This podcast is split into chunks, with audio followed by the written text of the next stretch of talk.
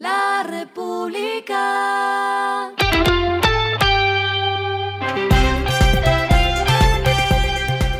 Al final de la jornada, esto es lo que debes saber sobre el comportamiento de los negocios, las finanzas y la economía. Las movidas de hoy fueron Wingo será otra de las aerolíneas colombianas que retomará sus vuelos a Caracas y ya comenzó el proceso de búsquedas de permiso. La noticia es curiosa porque esta aerolínea era de las pocas que volaba a Venezuela, pero en marzo de 2022 se cerró la operación aeronáutica entre ambos países. Wingo explicó que esto se generó porque los vuelos entre Colombia y Venezuela están suspendidos ante la restricción operacional emitida por el Instituto Nacional de Aeronáutica Civil de Venezuela.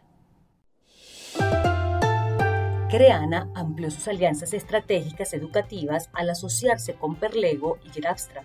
La primera empresa es una librería digital que brinda acceso a 850.000 libros académicos de no ficción y recursos educativos en seis idiomas. Y Grabstra maneja recursos y más de 25.000 contenidos en siete idiomas.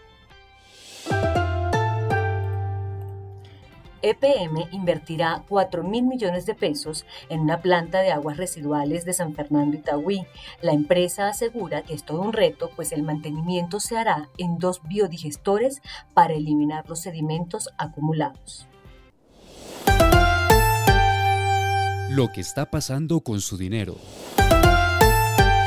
Inversiones Sura, subsidiaria de Sura Asset Management y constituida en Delaware, Estados Unidos, recibió la aprobación por parte de la División de Valores de la Oficina de Regulación Financiera del Estado de Florida para prestar servicios directamente desde ese país como asesor de inversiones registrado. Los indicadores que debe tener en cuenta. El dólar cerró en 3.989,84 pesos, bajó 61,04 pesos.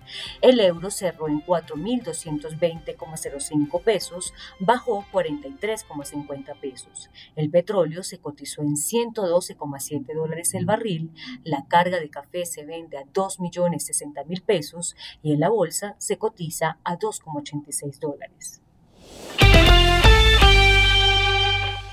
Lo clave en el día. Este viernes se inauguró el piloto de Yo Comparto mi carro, un proyecto que responde a un cambio cultural, a un cambio de chip en cuestiones de movilidad y que responde a las necesidades de reducir el nivel de contaminación y los altos niveles del tráfico. Los objetivos son los siguientes pasar del promedio de 1,5 personas por vehículo a más de 3 y reducir las emisiones de CO2. Este proyecto inició gracias a seis entidades, entre ellas la Secretaría de Movilidad, Coca-Cola FENSA, La Javeriana, Grupo Energía Bogotá, Servientrega y Telefónica Movistar. Cerca de 4.000 colaboradores y estudiantes podrán hacer parte de este piloto de manera gratuita, con el uso de las aplicaciones como Try My Ride para planear sus viajes en carro compartido con sus compañeros de trabajo o de estudio.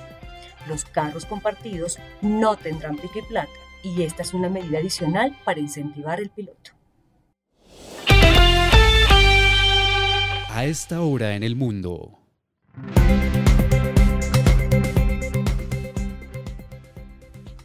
La segunda economía más grande del mundo, China, crecerá solo un 2% este año, pronosticó hoy Bloomberg Economics. Los confinamientos por el coronavirus en China significan que su crecimiento económico puede ser inferior al de Estados Unidos por primera vez desde 1976, en un cambio de roles con posibles repercusiones políticas tanto en Pekín como en Washington los pronósticos de crecimiento del PIB para Estados Unidos se orientan hacia un 2,8%.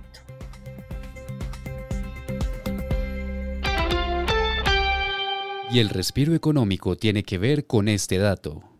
La República. Toast continúa su expansión en el mercado colombiano, esta vez con la apertura de su nueva flagship store en el Centro Comercial Andino en Bogotá, que obedece a su nuevo concepto de marca. El espacio tiene 98 metros cuadrados y está ubicado en el primer piso del centro comercial. El foco, según explicó la joyería, será el cliente, la digitalización y la sostenibilidad dentro de sus procesos. Una buena noticia para ir a comprar ya que comienza el fin de semana. La República.